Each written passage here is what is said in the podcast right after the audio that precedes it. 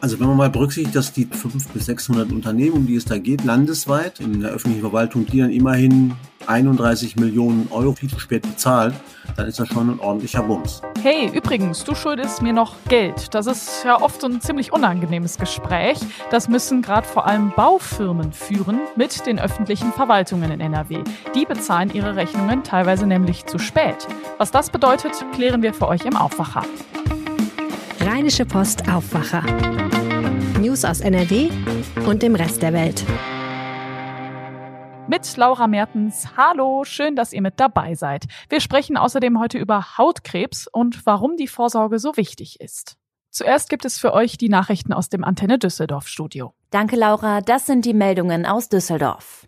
Wie warm muss es in den Düsseldorfer Büroräumen eigentlich während der kühleren Jahreszeiten sein? Das regelt das Arbeitsschutzgesetz. Mindestens 20 Grad muss das Thermometer anzeigen. Um Energie und Kosten zu sparen, gibt die aktuelle Energiesparverordnung Arbeitgebern aber jetzt die Möglichkeit, die Mindestwerte zu unterschreiten um ein Grad. In Büroräumen muss es jetzt also mindestens 19 Grad warm sein. Private Arbeitgeber dürfen diese Vorgabe aber überschreiten, es also wärmer machen. In öffentlichen Gebäuden sind die Mindesttemperaturen gleichzeitig die Maximaltemperaturen. Für ein neues Wohngebiet in Flingern sind wieder unsere Vorschläge gefragt. Das Workshop-Verfahren für das sogenannte Froschkönigviertel geht in dieser Woche in die nächste Runde. Informationen kommen von Antenne Düsseldorf-Reporterin Sandy Droste. Das ehemalige Gewerbegebiet soll in ein ökologisches, nachhaltiges und durchmischtes Stadtviertel mit viel Wohnraum umgestaltet werden. Das Grundstück in Flingern Nord ist 26.000 Quadratmeter groß. Entwürfe zur Neugestaltung kann man sich am kommenden Mittwoch um 18.30 Uhr im Ideenbüro am Froschkönigweg 15 ansehen. Dort kann man auch Fragen stellen und Feedback geben.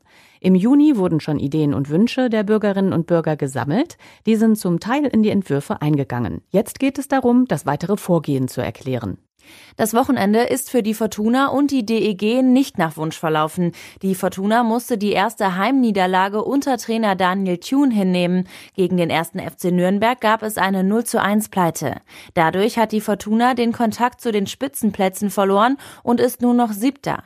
Die DEG musste sich am Freitag erst in Bremerhaven mit 2 zu 4 geschlagen geben. Am Sonntag folgte dann eine 1 zu 2 Heimniederlage nach Verlängerung gegen den Tabellenführer München. Die DEG ist aktuell Zehnter. Und das war das Update aus Düsseldorf. Mein Name ist Olga Thomashoff. Danke nach Düsseldorf. Baustellen. Wir sehen sie gerade überall, nicht nur auf NRWs Autobahnen, sondern auch in den Schulgebäuden, in den Städten generell. Die Baubranche, die hat gerade große Probleme, die hohen Energiekosten und auch die Lieferengpässe. Die öffentlichen Verwaltungen sorgen aber selbst für noch ein Problem. Sie bezahlen zu spät. Und das bringt vor allem Baufirmen gerade ins Rudern. Zu diesem Thema ist jetzt Georg Winters aus dem RP Wirtschaftsressort zu Gast. Hallo. Hallo, Laura die öffentlichen Verwaltungen, die lassen sich jetzt gerne mal so ein bisschen Zeit, ihre Rechnungen zu bezahlen. Also öffentliche Verwaltung, nur kurz als Erklärung, sind zum Beispiel die Städte selbst, das können aber auch Krankenkassen sein oder zum Beispiel auch die Stadtwerke. Von welchen Dimensionen sprechen wir da denn jetzt?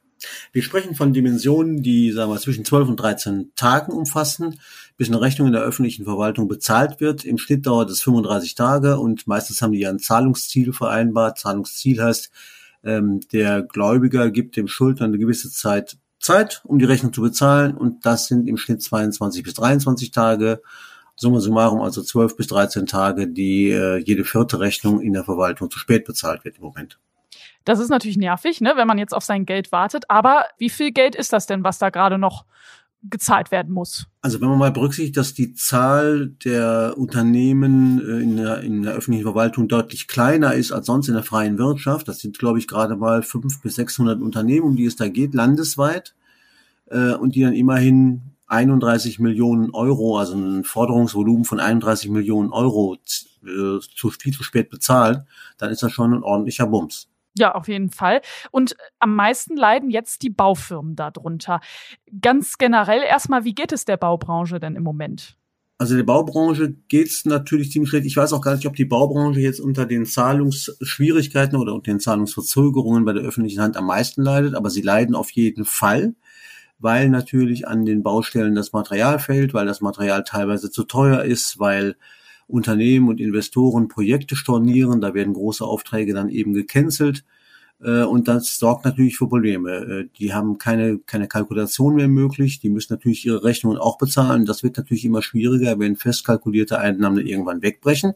Dann kann man seine eigenen Lieferanten auch nicht bezahlen. Und dann gibt es natürlich Riesenprobleme. Das ist vielleicht nur eine Momentanaufnahme und ist natürlich auch eine Folge des Krieges in der Ukraine mit all seinen Konsequenzen, die da so entstanden sind, aber es trifft das Baugewerbe im Moment ziemlich hart.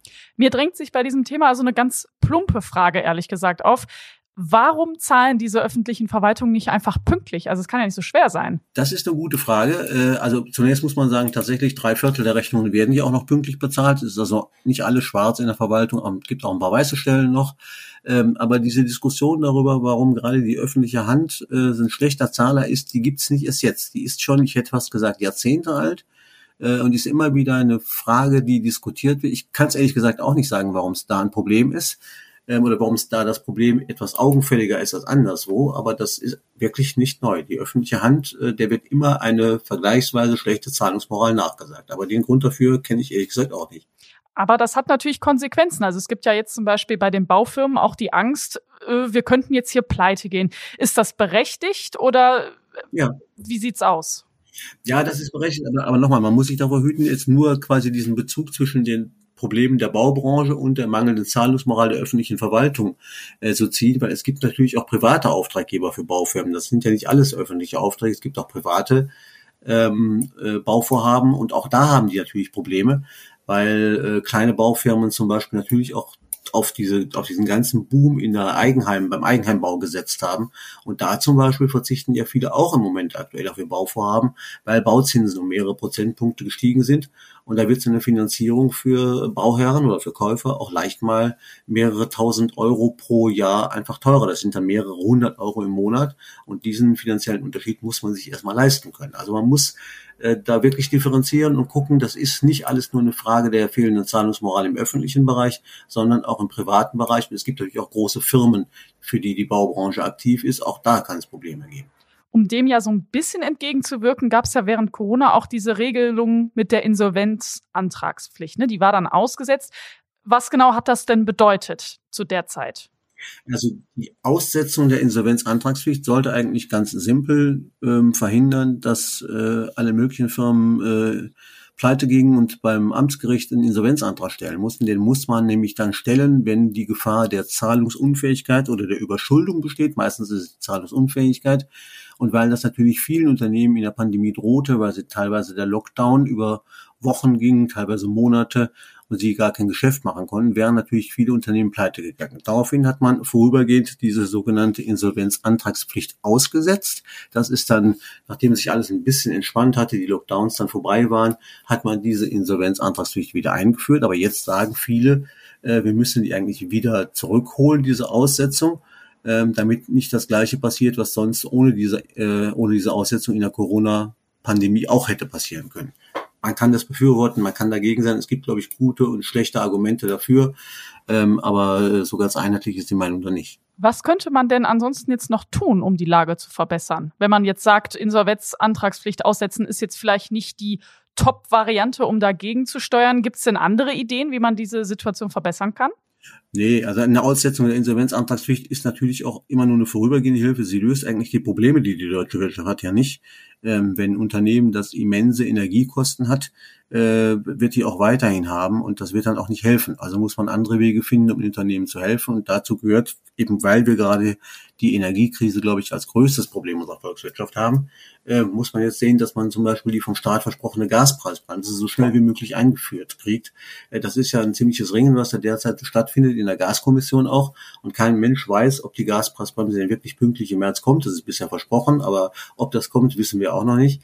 Ähm, das würde zum Beispiel helfen, weil damit natürlich in der Produktion für die Industrie die Energiekosten deutlich äh, runtergingen. Energiekosten, die auch natürlich in anderen Wirtschaftsbereichen entstehen, aber in der Industrie, glaube ich, am meisten dann am Ende des Tages. Und da muss die Regierung wirklich ganz schnell handeln mit all ihren Zulieferern und all ihren Helfern, um da die Probleme für die Unternehmen zu lösen. Eine Aussetzung der Insolvenzantragspflicht lindert die Not für ein paar Monate, aber löst nicht das Problem, das die Unternehmen haben eigentlich. Dann gucken wir mal, ob wir zum Schluss das Thema noch mal ein bisschen mehr auch so in die Lebenswelt von jedem Einzelnen heben können. Was verändert das denn in NRW? Also diese Problematik, wie kann ich die jetzt als normaler Mensch, der jetzt vielleicht hier durch die Stadt läuft, bemerken? Wo sehe ich das?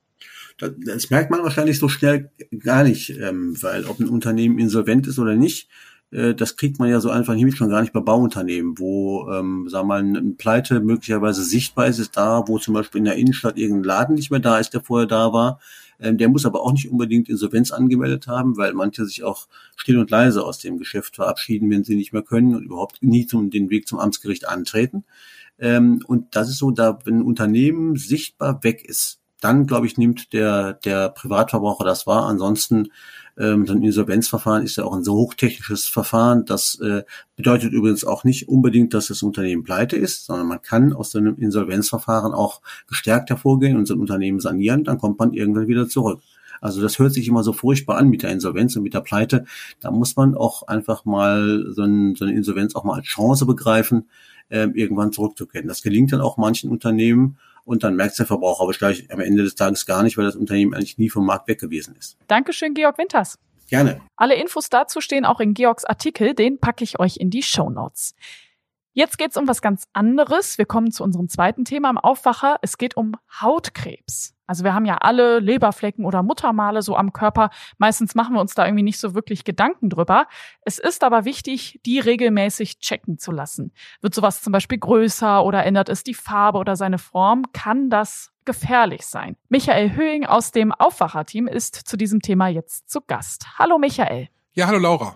Michael, warum ist diese Vorsorge beim Arzt denn so unbeliebt? Ja, da kann ich nur vermuten. Viele haben das Hautkrebsrisiko vielleicht nicht auf dem Zettel oder denken sich bei so manchen Flecken, ach, das ist bestimmt nichts Schlimmes weil äh, diese Muttermale, die tun nicht weh und sie behindern mich auch nicht. Andere werden so Veränderungen auf der Haut auch so gar nicht mitbekommen. Außerdem ist es bei vielen Ärzten nicht so leicht, einen Termin dafür zu bekommen. Ich spreche da aus eigener Erfahrung.